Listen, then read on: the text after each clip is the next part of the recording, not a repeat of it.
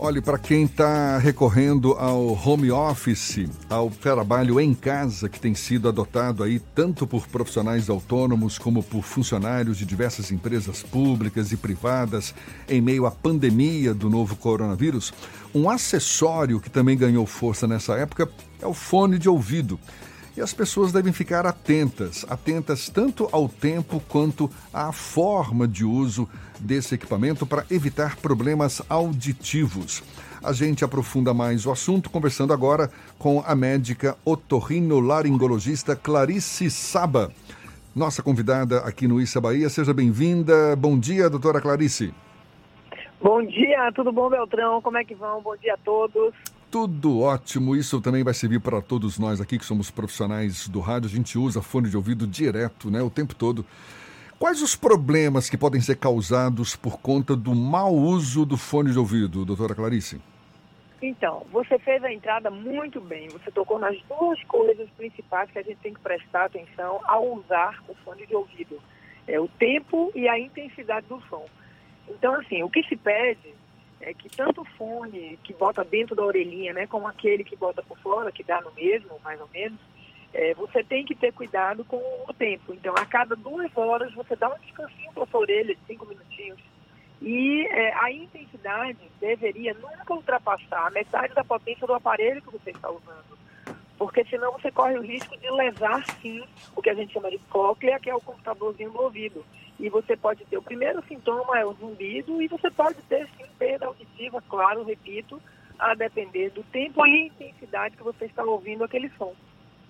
Dar um descanso a cada duas horas não é muito tempo, não. Eu mesmo aqui na rádio, eu, eu tenho qualquer intervalo aqui, eu tiro fone de ouvido porque tudo bem, é uma ferramenta importante para nós. Eu acho até que já estou super acostumado a lidar com fone de ouvido, mas ficar duas horas com fone de ouvido, eu particularmente acho um tempo demais, não é não? Pois é, é um tempo demais, mas é o tempo que a orelha não vai sofrer lesão se você estiver ouvindo na altura ideal. Se você estiver ouvindo muito alto, claro que esse tempo diminui. É como trabalhar na indústria. Se você trabalha com barulho por oito horas, mesmo usando protetor, né, você pode, a sua orelha pode suportar oito horas. Mas quanto mais alto o som, menor o tempo de exposição. Então, o que eu falei seriam duas horas, por exemplo. Por que, que eu estou dizendo isso? Porque tem pessoas que estudam, que trabalham mesmo com fone de ouvido e que não podem tirar com intervalos menores, né? Ele marketing ou não, então, marketing é, são 6 horas e 15, a depender.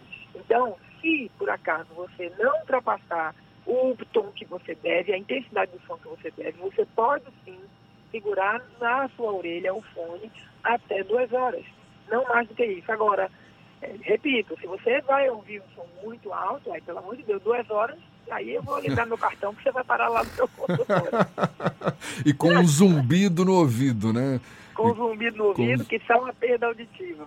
Esse zumbido, aliás, é, é, é uma perda auditiva e irreversível, doutora Clarice? Aí depende.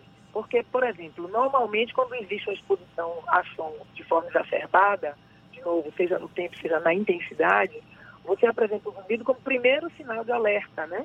Então, às vezes, o que, que eu digo às pessoas, ao paciente, nas entrevistas? Se você, porque normalmente quando você vai para uma festa, digamos assim, você no dia seguinte o zumbido foi embora, né? Porque a sua orelha vai trabalhar ali para a plena recuperação. Mas se você ainda acordou com o zumbido, ou se o barulho foi de manhã e está perdurando por muitas horas, busque o médico otorrinolaringologista, porque você pode ter tido um choque acústico, um trauma acústico, e aí você precisa de tratamento. A perda auditiva, ela é súbita, né? ela é considerada uma emergência otorrinolaringológica, não importa a, a causa né, dessa perda súbita. Agora, essa perda auditiva não significa necessariamente essa presença do zumbido também, não é? É, no caso de é, submeter-se a som, você vai sentir, o primeiro sinal é o zumbido. Normalmente, é, eu diria que 98% dos pacientes apresentam um zumbido, tá? E a perda auditiva de grau variáveis. E deixa eu deixar claro aqui que quando eu digo perda auditiva, não significa zerar a audição. Às vezes você tem uma perda leve, você percebe o zumbido, você não está percebendo aquela perda. Mas quando você vai usar, por exemplo, o telefone ou o próprio fone de ouvido, você percebe a diferença de orelha de um lado para o outro. entendeu? Aí você vai, ah, não, mas eu estou com plenitude, eu estou com uma perda auditiva também. Essa perda, por exemplo, se você está numa discoteca, né, numa casa de som, é, um barulho fechado muito alto, você corre um risco maior de uma perda mais acentuada, né? É, com fome de ouvido, a sua perda normalmente é menor, a não ser, repito, sempre, que você use muito alto. Aí não tem orelha que aguente. A longo prazo, a gente pode ter problema por conta desse, dessa exposição essa, excessiva a sons altos, porque eu não conheço ninguém que use o fone de ouvido na metade do potencial do aparelho.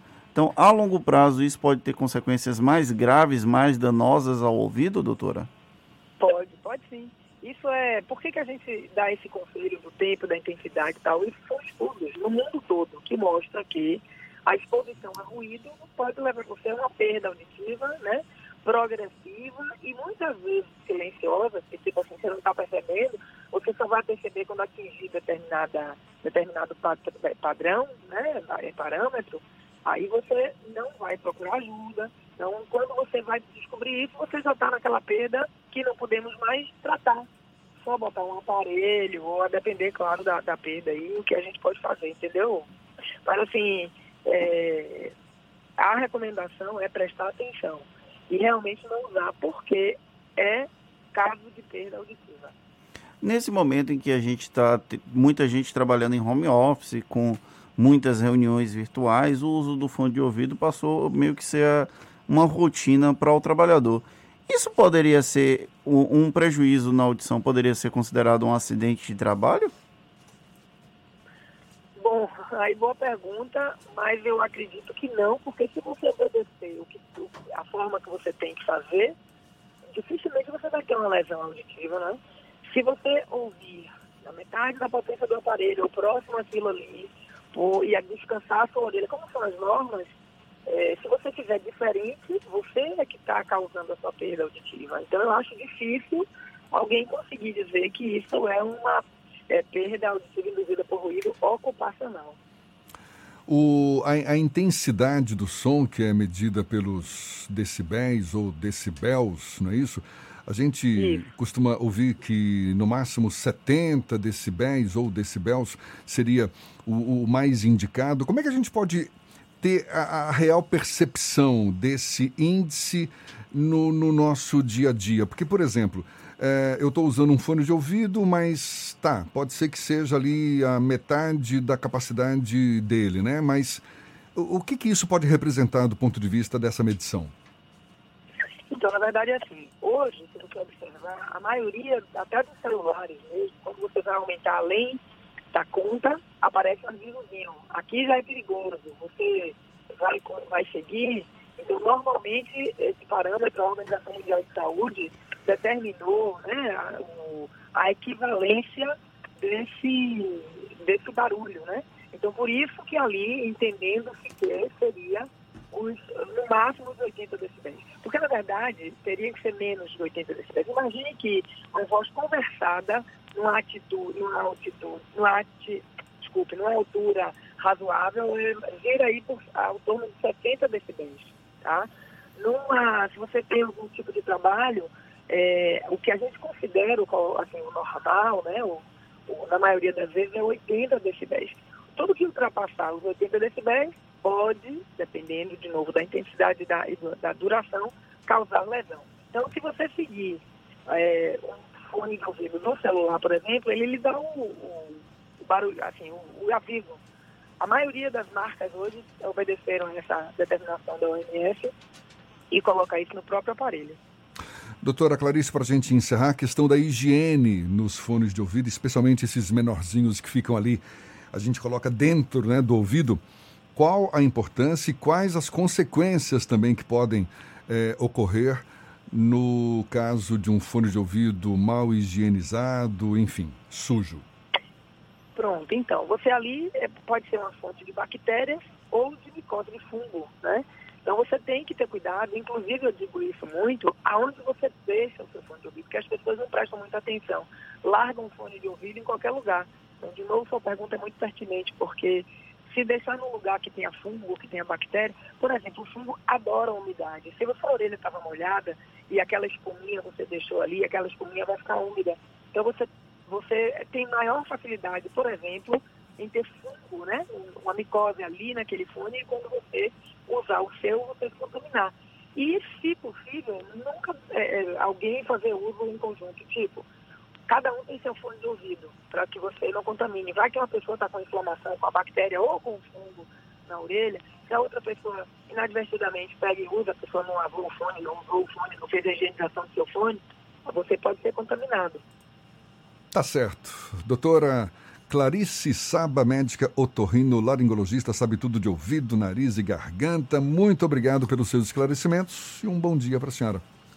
Um bom dia, eu agradeço. Tenham todos uma boa semana. Obrigada. Até logo.